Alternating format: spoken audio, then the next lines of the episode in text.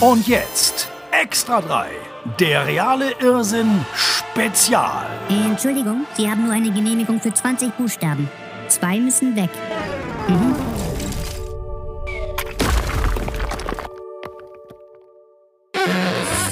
Deutschland. Das Land der Dichter und Denker. Der Bürokraten und Verordnungen. Kurzum, das Land der tausend Realsatiren. Los geht's heute im Amelinghausen im Herzen der Lüneburger Heide. Die schöne Heide gibt es seit der Jungsteinzeit. Hallo. Also als man so richtig mit der Landwirtschaft begann. Aber nicht mit Traktoren, sondern mit, Achtung, Kinderarbeit. Echt wahr. Die Jugend von heute hingegen weiß nicht, wie gut sie es hat. Gucken immer nur TikTok-Clips, verstehen Mathe nicht mehr und wissen nicht mal, wie man einen Videorekorder programmiert. Und manchmal errichten sie sogar Schutzhütten für Wanderer, Rollstuhlfahrer und Familien. Also wirklich. Entschuldigung.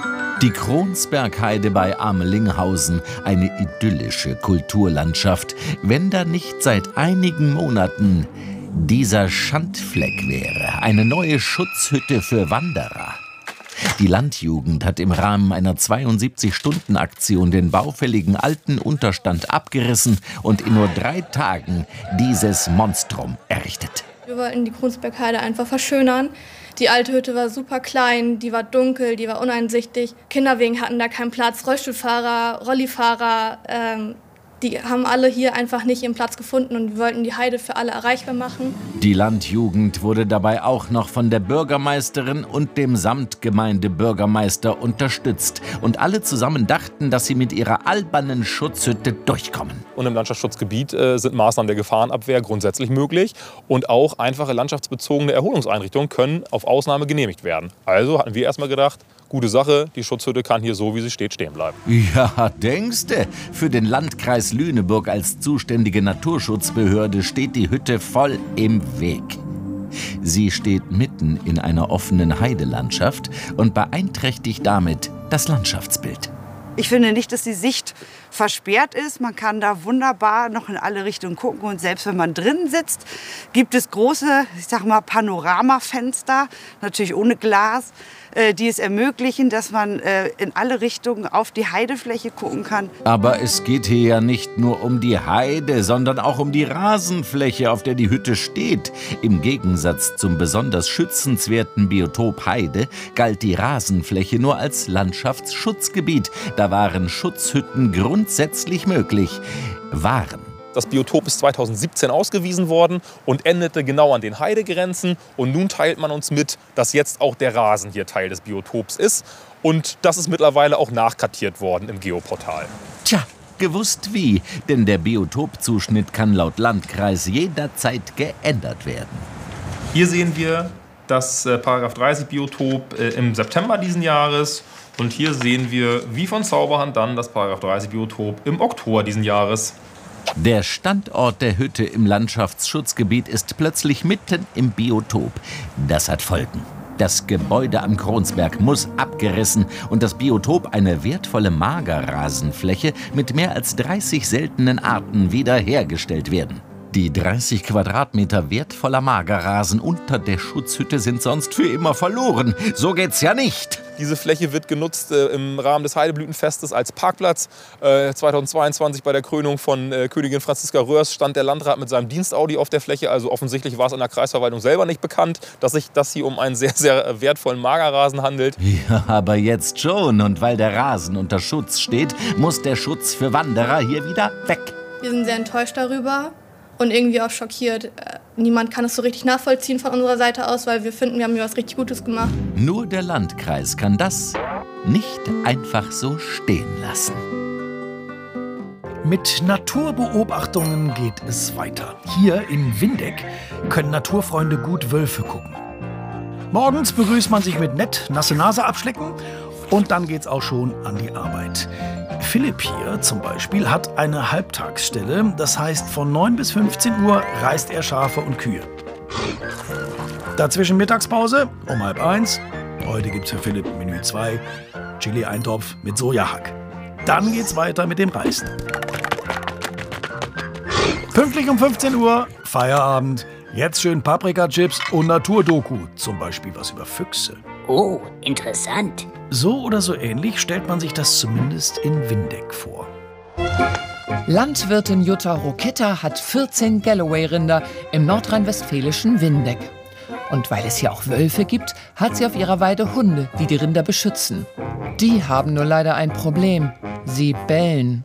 Und zwar so laut, dass sich die Nachbarn beschwert haben. Also ich war da eigentlich entsetzt und hätte nach so vielen Jahren, da ich auch vieles für die Gemeinde an Wegepflege und immer hier Hunde hatte, war ich sehr entsetzt. Gut, die Herdenschutzhunde sollen bellen, um vor Wölfen zu warnen, aber doch nicht so oft und so laut. Deshalb hat die Gemeinde Windeck angeordnet, dass ab sofort die Hunde in der Zeit von 22 Uhr bis 6 Uhr sowie Sonn- und Feiertags zusätzlich von 13 Uhr bis 15 Uhr in einem geschlossenen Gebäude unterzubringen sind. Super, das ist doch die Lösung. Nachts gehen die Hunde ins Haus, die Nachbarn können schlafen und die Wölfe... Oh. Die Hunde nachts reinzuholen ist einfach äh, totaler Irrsinn, weil der Wolf jagt nachts noch. Es kommt zwar auch vor, dass er tagsüber auf die Jagd geht, aber die Bedrohung findet wirklich nachts statt. Okay, das Land NRW empfiehlt in Wolfsgebieten auch ausdrücklich Herdenschutzhunde, aber wohl nur leise. Und die Gemeinde Windeck hat nun mal festgestellt, dass dieses Gebell hier auf dem Land keine ortsübliche Geräuschkulisse ist. Ich finde es eigentlich eine Zumutung, alleine schon Mittagshunde einzusperren, da außer mir 14 Hunde hier in der Gemeinde noch leben, hier in diesem Dorf, die nachweislich die letzten Sonntage ebenfalls mittags gebellt haben. Mag sein, aber können Ihre Hunde nicht auch leise bellen? Immerhin sind die Herdenschutzhunde von der Hundesteuer befreit. Das ist doch schon was. Wenn man sie aber von der Steuer befreit auf der einen Seite und sagt, es sind Gebrauchshunde und ihnen auf der anderen Seite sagt, sie dürfen überhaupt nicht gebraucht werden, dann ist das ein Widerspruch, den man so nie auflösen kann. Egal, die Hunde verstoßen nun mal gegen das Landesemissionsschutzgesetz von NRW. Wenn ich auf dem Land keinen Hund mehr halten kann, dann kommt morgen, ich habe auch drei Esel, die toppen die Dezibelzahl jedes Hundes. Und dann kommen morgen, dann dürfen auch keine Esel mehr brüllen. Esel sowieso nicht. Untersteht euch. Nur ein Ton. Und ihr müsst über Nacht auch ins Wohnzimmer. Eselchen hätte sicher nichts dagegen. Schließlich weiß man aus historischen Quellen, dass diese Unpaarhufer gerne im Verbund mit anderen Hoftieren zu Immobilienbesitz gelangen. Bremen hat schon Glück, dass es ein so sympathisches Märchen abbekommen hat. Nürnberg hingegen hat das Zwetschgenmädchen, der gestohlene Rauschgoldengel und der Bratwurstschmecker. Wohl wahr, das sind allesamt existierende, aber eben auch ausgesprochen exotische Märchen. Eines ist übrigens gerade hinzugekommen. Das Fensterchen, das sich nicht verstecken mochte. Maiko Stelzer hat eine richtig schnieke Wohnung am Rande von Nürnberg in einem Haus aus dem 17. Jahrhundert. So, also hier ist dann quasi der Eingang. Geht's weiter in die Küche. Unser Bad hier. Hier ist unser Schlafzimmer. Ja, und hier sind auch noch zwei Fenster. So kommen genug Licht und Luft in das Zimmer. Toll, solche Fenster. Das Landgericht hat ein Teilurteil ges ges gesprochen, dass wir unsere Fenster nicht mehr öffnen dürfen und blickdicht gestalten müssen. Oh, das ist ja blöd. Hm. Das ist natürlich problematisch, weil keine Frischluft mehr reinkommt und kein Sonnenlicht, wenn wir diese Fenster nicht mehr behalten dürften. Aber das bayerische Fensterrecht macht es nun mal möglich, denn das besagt laut Artikel 43 sind Fenster weniger als 0,6 Meter von der Grenze eines Nachbargrundstücks entfernt, auf dem Gebäude errichtet sind oder das als Hofraum oder Hausgarten dient, so müssen sie auf Verlangen des Eigentümers dieses Grundstücks so eingerichtet werden, dass bis zur Höhe von 1,8 Metern über dem hinter ihnen befindlichen Boden weder das Öffnen noch das Durchblicken möglich ist. Tja, und das hier sind leider keine 0,6 Meter. Tja. Wenn diese unterschritten sind, dann hat eben der Nachbar den Anspruch auf, ähm, ja, eben auf den Artikel 43, dass die Fenster nicht mehr geöffnet werden dürfen und blickdicht gestaltet werden müssen. Ach, wer braucht denn schon Licht und Luft? Ist doch viel gemütlicher so. Und es spielt doch keine Rolle, dass das Wohnhaus der Familie über 300 Jahre länger steht als das des Nachbarn. Sein Haus dürfen wir leider nicht so einfach zeigen. Und vor der Kamera äußern möchte er sich auch nicht. Aber es gibt Licht am Ende des Tunnels. Äh, Fensters, Herr Stelzer. Ab 1,80 Meter Höhe dürfen Sie ja welche haben. Alles, was jetzt hier darüber wäre, dürfte als Fenster dienen. Zum Kippen. Oder Sie warten bis zum Ortstermin mit dem Oberlandesgericht im März. Das will sich in der Sache etwas Durchblick verschaffen. Wenigstens brechen die Nachbarn nicht gleich in Gefechte aus. Das war in Deutschland nicht immer so. Im Grunde genommen stand hier irgendein Fürst mit irgendeinem Herzog immer auf Kriegsfuß. Am Ende war es dann oft egal. Beispiel Bad Langensalza. Im Jahre 1866 gewannen hier die Hannoveraner gegen die Preußen. Glückwunsch Hannover! Aber dann annektierten die Preußen Hannover und jetzt konnte man rückblickend quasi sagen, dass Preußen vorhin gegen Preußen gewonnen hatte. Glückwunsch Preußen! Am Ende war die Schlacht also einerlei. Aber nicht, dass Sie jetzt denken, dass diese Mauer in Bad Langensalza hier im Hintergrund aus seiner glorreichen Garnisonszeit den Einheimischen von heute total egal sei. Nein, nein, nein, nein. Bad Langensalza, eine von unbeugsamen Thüringern bevölkerte Stadt, lehnt sich auf. Vor fünf Jahren hat der Bürgermeister eine denkmalgeschützte Mauer bei der ehemaligen Kaserne einfach abgerissen. Gegen den Willen des Denkmalschutzamtes vom Landkreis. Die fehlt doch jetzt sehr, oder? Mir fehlt nichts, mir fehlt überhaupt nichts hier. Die braucht man nicht, die Mauer. Man kann doch hier schön reingucken. Man sieht was Grünes alles. Das ist doch wichtig. Ich möchte nicht, dass die Mauer wieder aufgebaut wird, weil wir einen viel besseren Blick haben jetzt. Also von mir aus kann es so bleiben, wie es ist. Auf gar keinen Fall. Das Denkmalschutzamt vom Unstrut-Heinig-Kreis verfügte, die Garnisonsmauer material- und ansichtsidentisch wieder aufzubauen. Also so etwas hier für circa 100.000 Euro. Aber der neue Bürgermeister ist widerspenstig und mauert. Auch wenn das in der Liste von äh, Denkmälern hier in, ähm, in Thüringen geführt wird, ähm, gibt es wichtigere Dinge in der heutigen Zeit, als diese Garnisonsmauer wieder aufzubauen. Gut, die Mauer war auch etwas baufällig, als sie vor fünf Jahren abgerissen wurde. Das war ganz einfach so. Wir sind Samstag früh aufgestanden und gucken zum Küchenfenster raus und mein Mann sagt, die Mauer ist weg. Ich sage, welche Mauer? Ne, da oben die Mauer. Da war sie weg. Da haben wir gesagt, okay, das ist gut so, brauchen wir nicht. Natürlich brauchen wir die. Die Denkmalschützer sagen, die Mauer ist für die Erlebbarkeit der historischen Anlage von wesentlicher Bedeutung. Und die Bürger hier treten sie mit Füßen.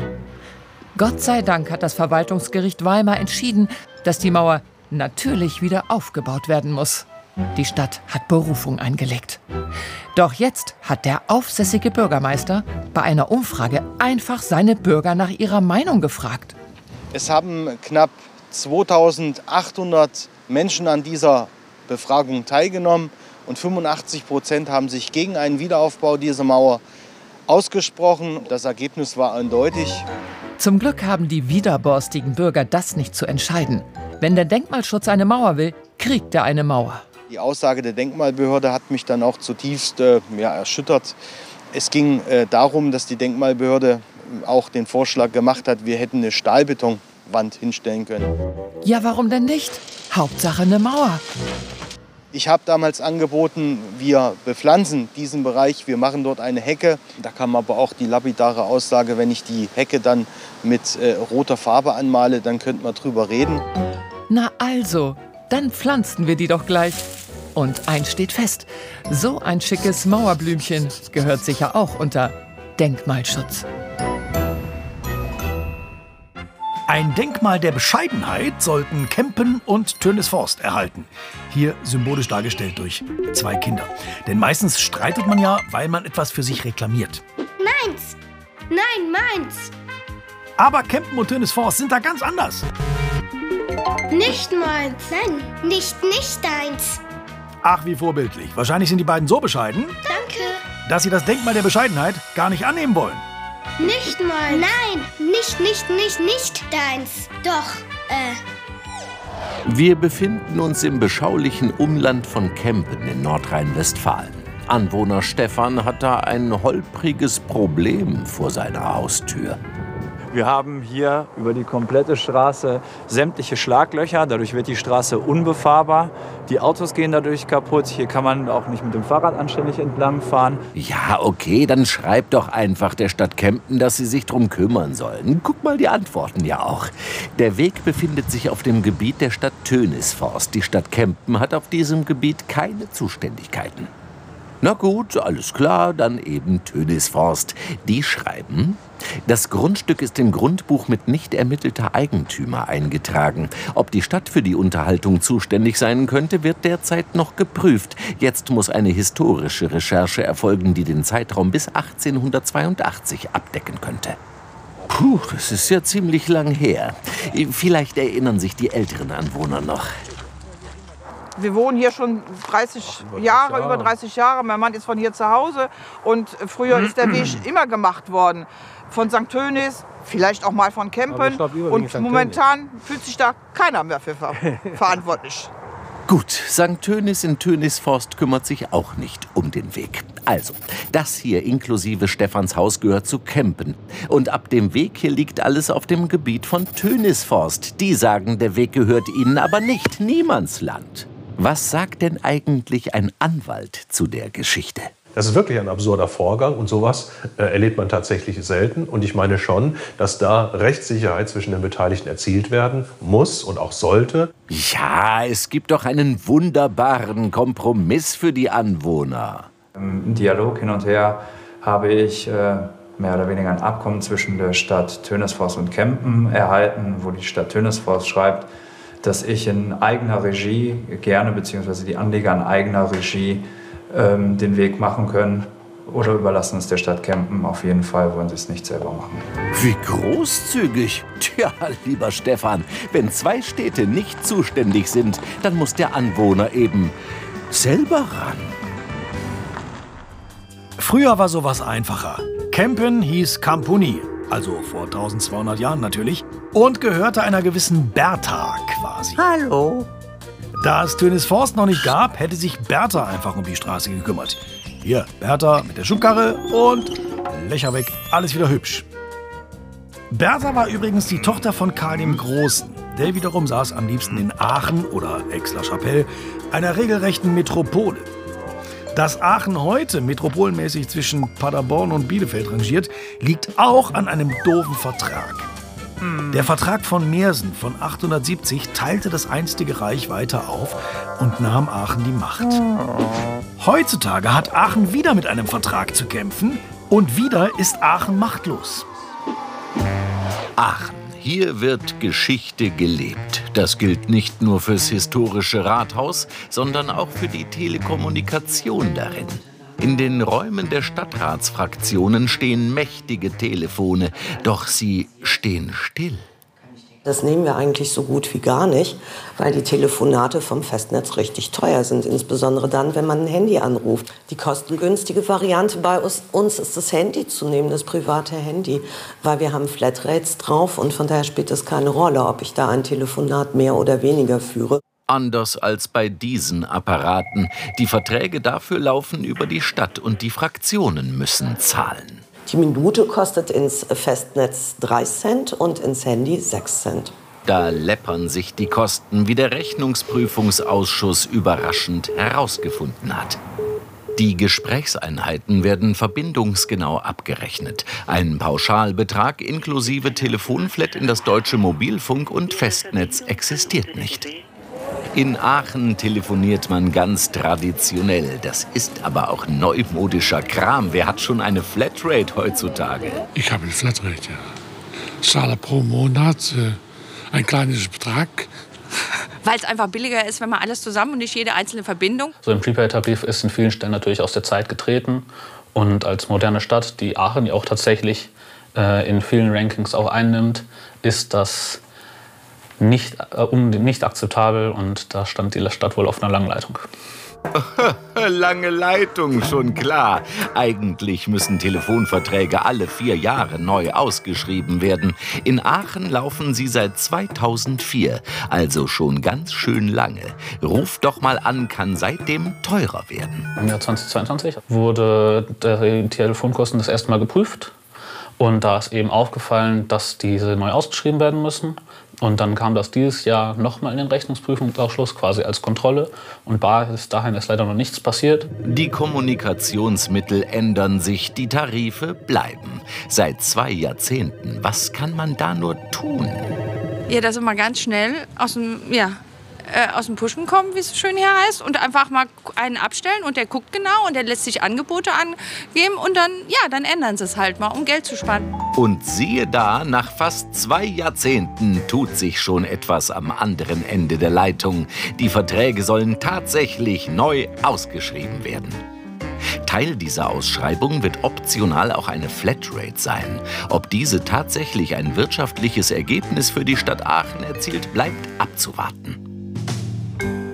Ob man da spart mit diesen neumodischen Flatrates, ist nämlich gar nicht so sicher.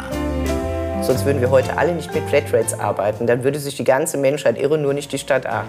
Das sagt sich so leicht, aber das beste Modell ist doch mit der privaten Handyflat Dienstgespräche führen. Das ist für die Stadt Aachen mit Abstand am günstigsten.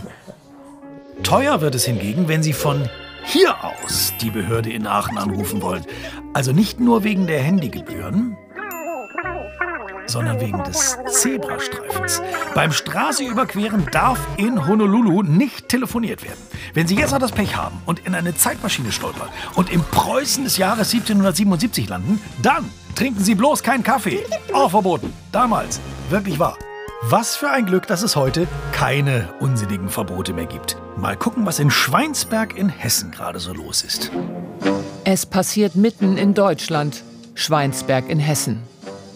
Was Sie hier sehen, sind Kriminelle. Sie tun etwas Illegales und Sie wissen das.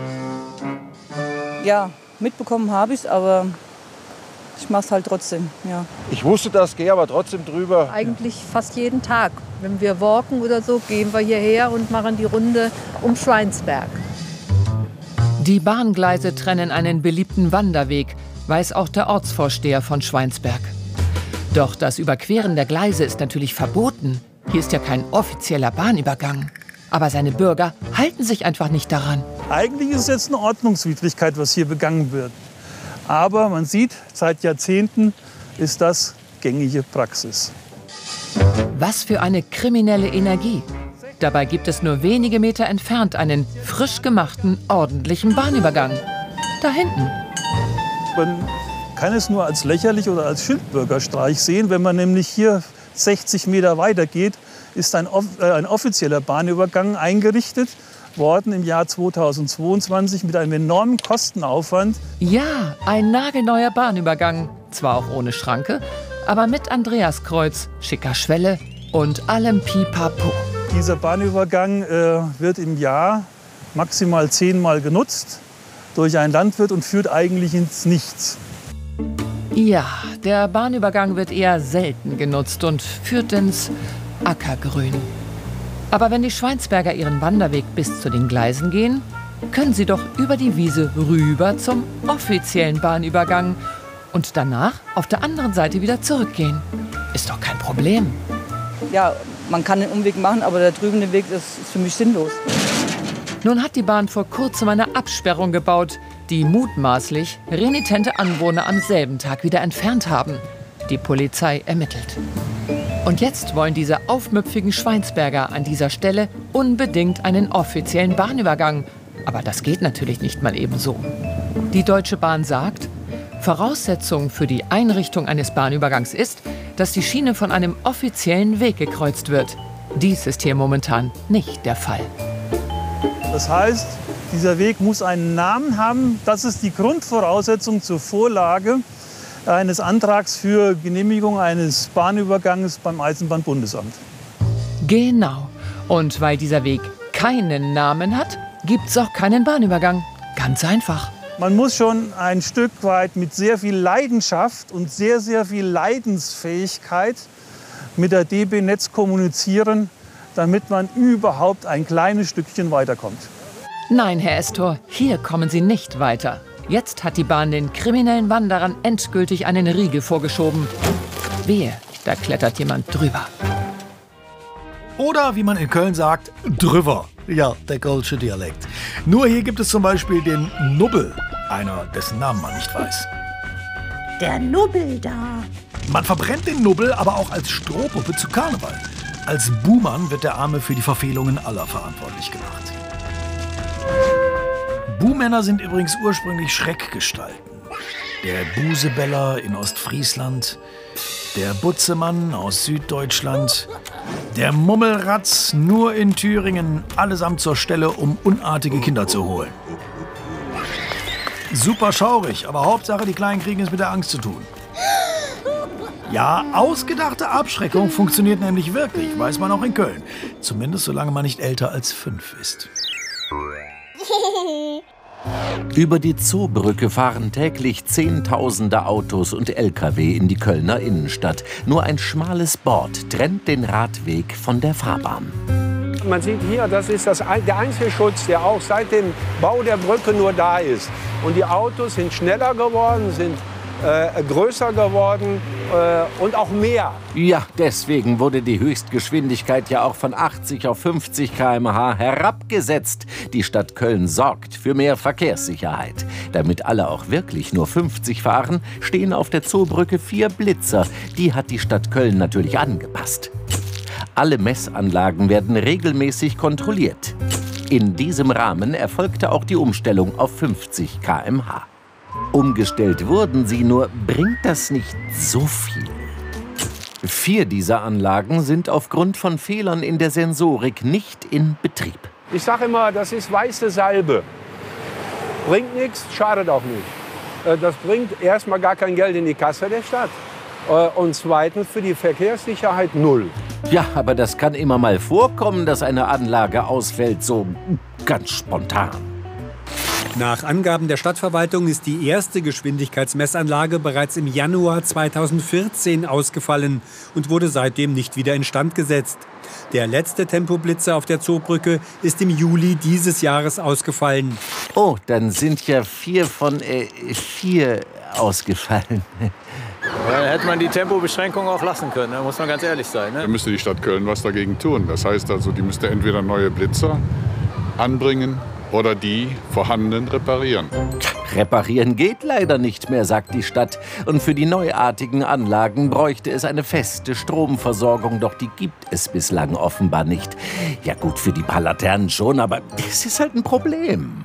Ich erwarte von einer Verwaltung, ähm, dass sie solche Probleme angeht, löst und zügig im Sinne der Verkehrssicherheit hier wieder einen Zustand herstellt, den Köln ja seinerzeit haben wollte. Gemach, gemach. Die Stadt ist ja in Gesprächen dazu mit dem Stromversorger Rheinenergie. Zügig, schon knapp zehn Jahre nach dem Ausfall des ersten Blitzers. Das ist die neue Entdeckung der Langsamkeit in Köln. Und das hat auch was. Ich denke, dass die Stadt auch weiß, dass Blitzer nur dann Sinn machen, wenn sie auch immer mal blitzen. Äh, nee, die mitregierende CDU findet auch kaputte Blitzer nicht allzu schlimm. Die Abschreckungswirkung ist unverändert da gewesen. Und äh, das ist ja auch Teil der Kampagne, äh, dass wir nicht nur messen, sondern eben auch abschrecken. Genau, nach dem Kolschen Motto: Kontrolle ist Jod, Vertrauen ist besser. Das war Extra 3, der reale Irrsinn Spezial.